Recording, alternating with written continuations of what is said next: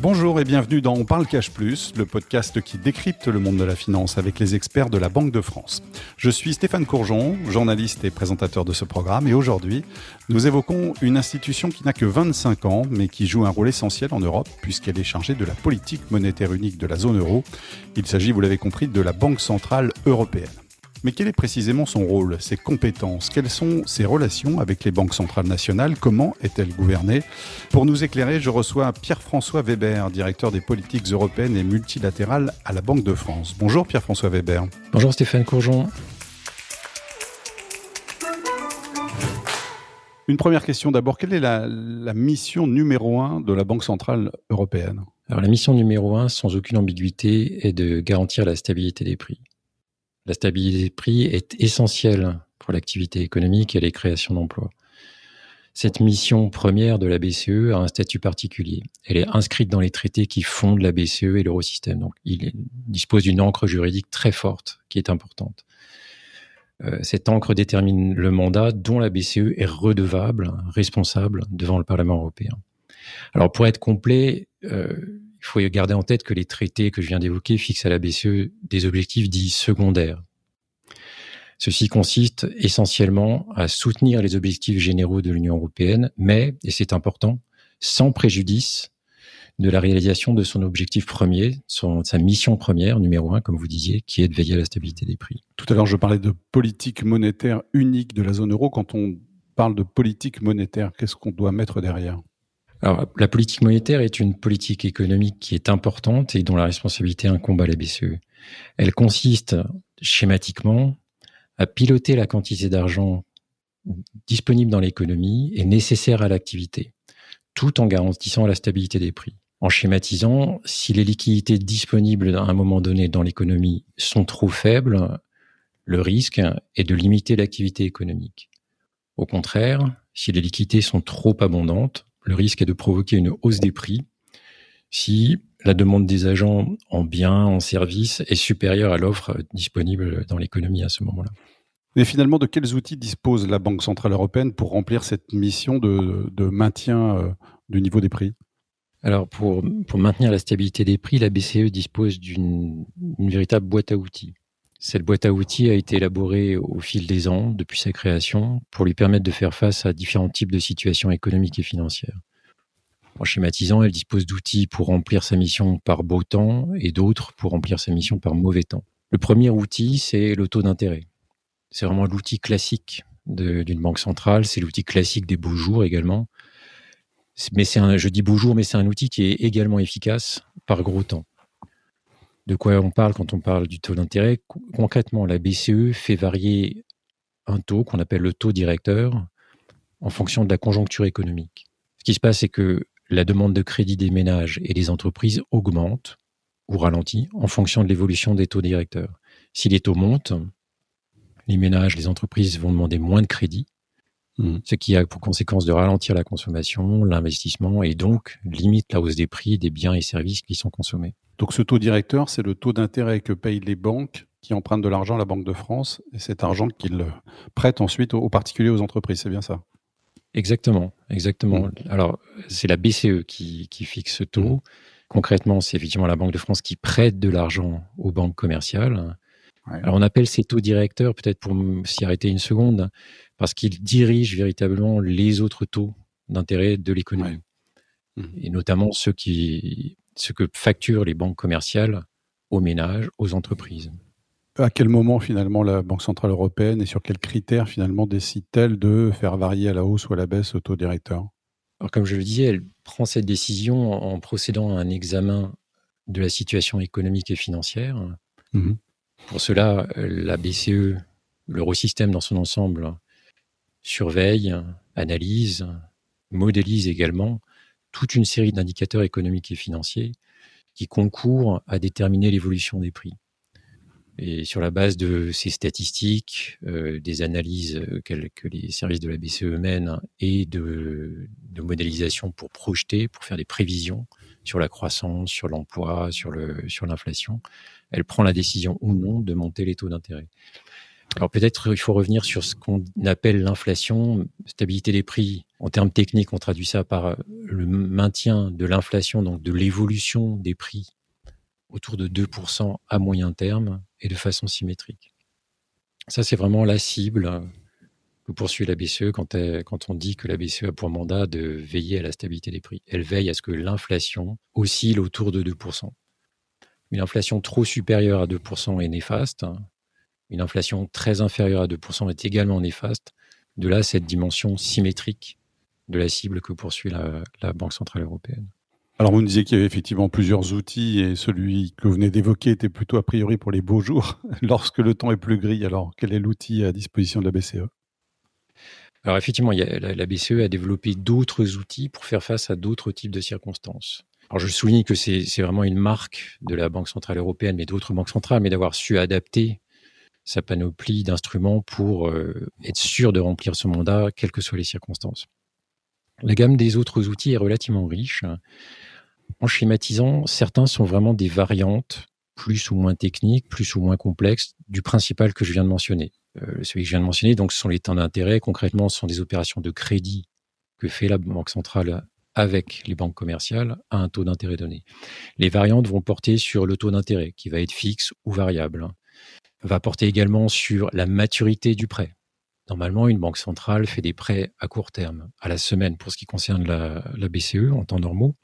En temps de crise, cette maturité peut être allongée, et parfois euh, très au-delà d'une maturité que l'on juge classique pour une banque centrale. La BCE a offert des prêts à 3 ans, à 4 ans. Une autre variante, c'est de modifier ou c'est d'assortir de conditions les prêts. Et notamment, la BCE a développé un outil qui consiste à prêter aux banques, mais à la condition que les fonds que les banques récupèrent soient utilisés pour financer les entreprises spécifiques. Ça, c'est une première gamme d'outils euh, pour gros temps. Il y en a une deuxième qui consiste non pas à prêter de l'argent aux banques, mais à acheter directement des actifs financiers sur les marchés. C'est ce qu'on appelle les programmes d'achat de titres. Alors les actifs financiers dont on parle sont, de divers ordres. Typiquement, on peut rentrer dans les détails, mais en, schématisant, il s'agit de titres de dette émis soit par les États, soit par les entreprises. Globalement, qu'est-ce que ça permet finalement? Ça se traduit comment ensuite dans l'économie et sur les marchés, ces achats? Alors, ces achats, concrètement, sur les marchés financiers, quand on achète un titre, quand on se porte acquéreur pour un titre, ça, ça a pour effet de faire baisser les taux d'intérêt. Et donc, quand la BCE décide d'acheter massivement des titres d'État, des titres d'entreprise et d'autres sortes de titres un peu plus complexes, ce qu'elle contribue à faire, c'est à, faire baisser les taux d'intérêt sur des maturités qui sont au-delà de ce qu'elle arrive à faire quand elle intervient uniquement par le canal des, prêts qu'elle fait aux banques. Donc ça lui permet d'être présente sur l'ensemble de ce qu'on appelle la courbe des taux, sur des maturités qui vont euh, de la semaine jusqu'aux 10 ans pour les titres d'État, voire plus loin. Et donc de s'assurer que l'ensemble des conditions financières qui prévalent à un moment dans l'économie sont conformes à l'orientation qu'elle veut donner et conformes à un niveau de taux qui est compatible avec une cible d'inflation à 2%. Élargissons un peu, est-ce que la veille, euh, euh, veiller en tout cas à la sécurité des paiements euh, et du système bancaire européen, est-ce que ça, c'est aussi de la responsabilité dans le rôle de la Banque Centrale Européenne? Oui, tout à fait. En plus de la mission qu'on a déjà évoquée, qui est de garantir la stabilité des prix et de mettre en œuvre la politique monétaire, la BCE joue d'autres rôles. Et alors, ceux-ci, comme pour la stabilité des prix, sont définis dans des textes hein, juridiques qui les régissent. Alors, votre question, en fait, porte sur deux rôles qui sont assez distincts la surveillance des systèmes de paiement d'un côté, celle des banques de l'autre. Il y a un lien entre les deux.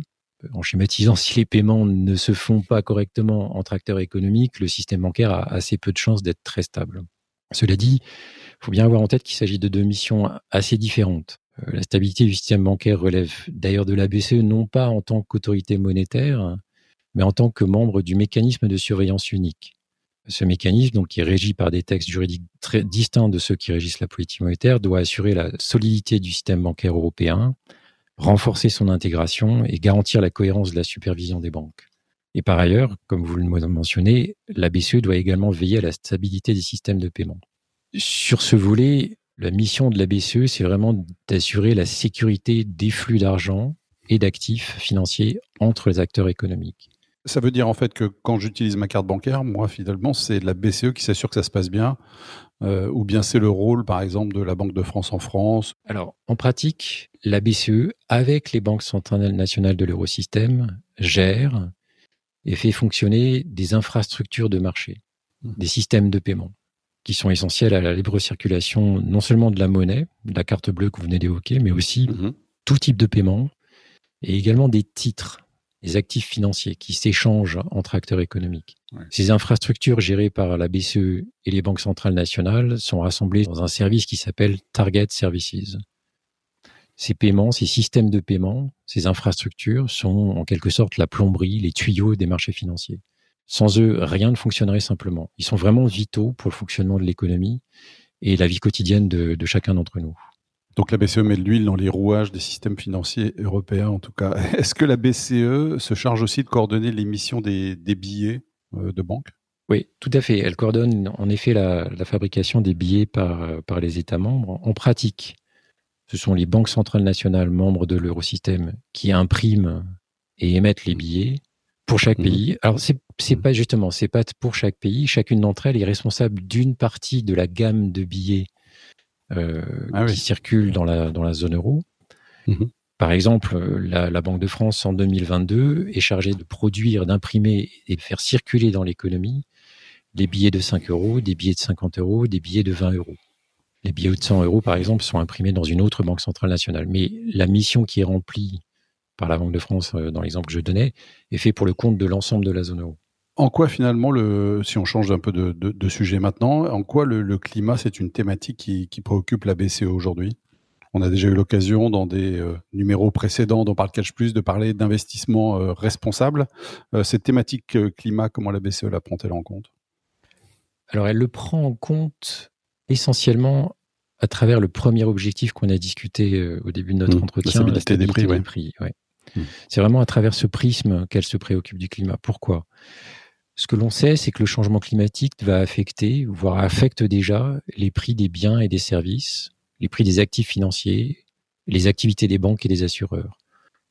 On le voit par exemple euh, quand on pense à certains événements climatiques extrêmes certaines sécheresses qui peuvent affecter la production agricole dans certaines régions ou la, capacité de certaines de transport de certaines marchandises. Vous avez peut-être en tête euh, l'épisode qui s'est produit il y a quelques années d'assèchement du Rhin ou partiel du Rhin qui, qui, a bloqué la navigation fluviale, qui a eu des effets sur euh, des chaînes de production, des chaînes de valeur et potentiellement affecte les prix. Donc c'est vraiment à travers ce prisme, la stabilité des prix, que la BCE, l'eurosystème, se préoccupe du climat. Ce que l'on sait par ailleurs, c'est que le changement climatique va probablement induire euh, des, changements dans les rapports entre les prix des biens et des services qui s'échangent. Certaines mmh. ressources vont se raréfier, d'autres vont voir leur prix euh, de fabrication augmenter ou au contraire euh, baisser rapidement. Et ces changements... On le voit déjà finalement. Mmh. On le ah, mesure en ce moment. Exactement. Mmh. Ce qu'on vit aujourd'hui avec le, les, chocs liés à la guerre en Ukraine, ont une cause très différente du changement climatique, mais ressemble à ce que le changement climatique produira quand il s'intensifiera. Et on sait que ça se produira. Et ça, ça a des effets forts sur l'évolution des prix, sur la volatilité des prix, donc la volatilité de l'inflation, et aussi sur le comportement des agents, des acteurs économiques, sur la manière d'anticiper l'évolution des prix. Et ces deux aspects, évolution de l'inflation et de sa volatilité d'un côté, et comportement, anticipation des acteurs économiques de l'autre, sont extrêmement déterminant pour la BCE, pour la toute banque centrale, pour pouvoir atteindre son objectif. Donc, il est inévitable pour la Banque centrale européenne de se préoccuper du climat. Il y a une dernière raison qui fait qu'elle doit s'en préoccuper, c'est que des travaux ont été menés dans un réseau que vous avez évoqué probablement déjà, le réseau des banques centrales et des superviseurs pour le verdissement du système financier, dont les conclusions sont que euh, Aujourd'hui, on sait que le changement climatique est une source de risque financier et qui se traduit potentiellement par des pertes inscrites dans les bilans des banques, qui ne se réalisent pas encore, mais dont on sait qu'elles peuvent se matérialiser. Et donc, c'est voilà, c'est une autre raison pour laquelle on a besoin de comprendre ce que fait le mmh. changement climatique à l'économie. Une dernière question peut-être avant de parler de la, gouvernance. Comment est-ce que la, Banque centrale européenne, parce que évidemment l'euro c'est une monnaie parmi d'autres dans le monde, comment est-ce qu'elle s'assure que finalement l'euro reste une monnaie qui soit euh, forte finalement par rapport à ses euh, concurrentes? On peut penser au dollar, au yen ou à d'autres monnaies. Il faut avoir en tête que la, Banque centrale européenne n'a pas à proprement parler de politique de change. Quand on dit euh, politique du marque fort, du franc fort, de l'euro fort, ça suppose d'avoir une une politique de change. Ça n'est pas le cas pour l'eurosystème. L'eurosystème a pris la décision de laisser fluctuer l'euro vis-à-vis des autres monnaies. C'est un choix très fort qui est vraiment important dans une zone monétaire comme celle que constitue euh, la zone euro. Ce serait trop coûteux que de viser ou de, de gérer activement la valeur de l'euro contre les autres devises. Mmh. En fait, la fluctuation de ce taux de change, c'est un absorbeur de choc qui permet à l'économie de la zone euro de s'adapter moins violemment que si on ne disposait pas de cet absorbeur de choc. Alors parlons un peu de la gouvernance. Vous avez parlé depuis tout à l'heure, vous avez beaucoup cité euh, l'eurosystème, donc c'est la Banque centrale européenne et les banques euh, centrales. Le siège de la BCE, c'est à Francfort. Les gouverneurs justement des banques centrales européennes se retrouvent régulièrement dans, cette ville au siège de la BCE. En effet, ils s'y rendent mmh. très régulièrement. Le Conseil se réunit tous les 15 jours pour évoquer de nombreux dossiers. La réunion la plus importante, en tout cas celle qui tient euh, les médias financiers en haleine, a lieu toutes les six semaines. C'est lors de cette réunion qu'est prise la, décision de politique monétaire qui peut porter sur le taux d'intérêt qu'on évoquait, sur les achats de titres, sur d'autres aspects mmh. de la politique monétaire. Cette décision qui est prise toutes les six semaines est assortie d'une conférence de presse que fait la présidente de la BCE, Christine Lagarde, pour expliquer aux médias, mais plus généralement au grand public, au marché financier, les raisons de la décision de taux ou mmh. d'autres natures qui aura été prise. La BCE, euh, vous le disiez, est donc présidée par Christine Lagarde, mais qui la dirige? Euh, Il y a une administration euh, derrière effectivement cette, cette institution Oui, la BCE est dirigée en tant qu'institution, je dirais presque comme en tant qu'entreprise, par un directoire. Mmh. Ce directoire est composé de six personnes, la présidente, Christine Lagarde, le vice-président, Louis de Guindos, et quatre autres membres.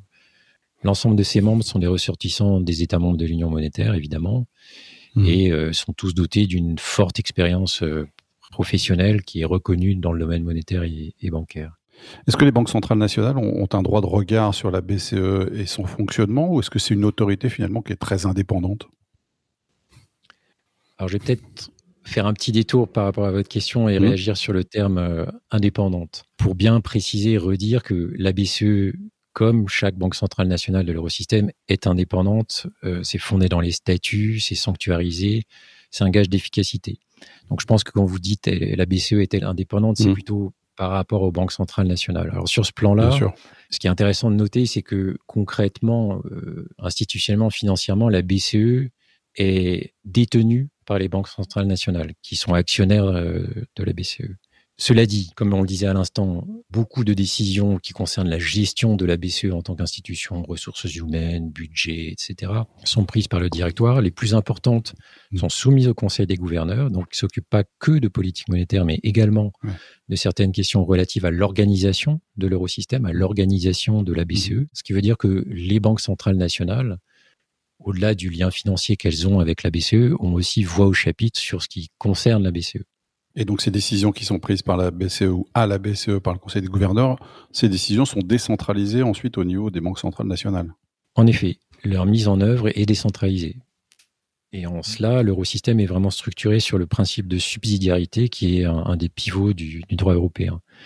Concrètement, ça veut dire si, si on revient à ce qu'on évoquait au début de notre entretien, les, les différentes opérations de politique monétaire, les opérations de crédit, les achats de titres, la gestion des réserves de change qu'on a évoqué brièvement, l'ensemble de ces opérations sont réalisées concrètement, opérationnellement, par chaque banque centrale nationale dans sa juridiction. Je souligne peut-être que c'est un mode d'organisation différent de celui d'autres banques centrales, notamment aux États-Unis, la, Federal Reserve est organisée différemment. L'ensemble des opérations de politique monétaire sont réalisées à New York. Ça n'est pas le cas dans la zone euro. Ça reflète des choix institutionnels, ça reflète aussi la, structure de la zone euro et euh, c'est un mode d'organisation qui est au final adapté aux circonstances qui, sont propres au continent et qui globalement fonctionne très bien. Une dernière question, la BCE, c'est donc une institution dont le mandat, les compétences sont bien définies. Est-ce qu'elle garde malgré tout une certaine capacité d'innovation?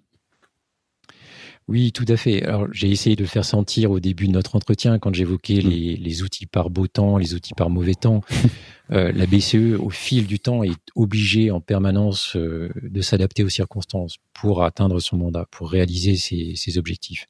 Donc, c'est presque dans l'ADN de la BCE, de l'eurosystème, euh, d'innover, d'innover en matière de politique monétaire, mais également d'innover dans d'autres circonstances. on a mentionné le changement climatique la BCE et l'eurosystème globalement a été l'une des premières banques centrales à dire c'est un sujet majeur, il faut qu'on s'en empare, qu'on analyse attentivement ce que ça implique pour notre mission, voire qu'on se pose des questions sur le design des instruments qu'on utilise pour faire de la politique monétaire. Mmh. Un autre exemple en matière d'innovation qui, qui fait parfois la, la une de l'actualité financière sont tous les travaux autour de, des innovations numériques. Par exemple, la BCE s'est engagée dans la conception, en tout cas, elle, évalue s'il est pertinent de développer ce qu'on appelle euh, un euro numérique. on a parlé dans un précédent épisode, effectivement. Donc voilà, autant d'indices que une banque centrale, même si elle donne l'impression d'être euh, une institution très euh, peut-être conservatrice, un peu monolithique. On parle de la, Banque de, la Banque de France comme la vieille dame qui a 200 ans. en fait, ce sont vraiment des institutions qui sont en prise directe avec un écosystème qui est lui-même extrêmement vivant, mouvant, mm. innovant, l'écosystème financier. Et donc, en permanence, elle se doit de, de s'adapter à cet environnement pour être sûre de remplir efficacement son mandat. Merci beaucoup, Pierre-François Weber. Je vous en prie. Merci d'avoir répondu à nos questions. Je rappelle que vous êtes directeur des politiques européennes et multilatérales à la Banque de France. Merci à vous de nous avoir suivis. À très bientôt pour une nouvelle édition euh, et retrouver tous les épisodes dont parle Cash Plus sur le site de la Banque de France et sur toutes les plateformes d'écoute. À bientôt.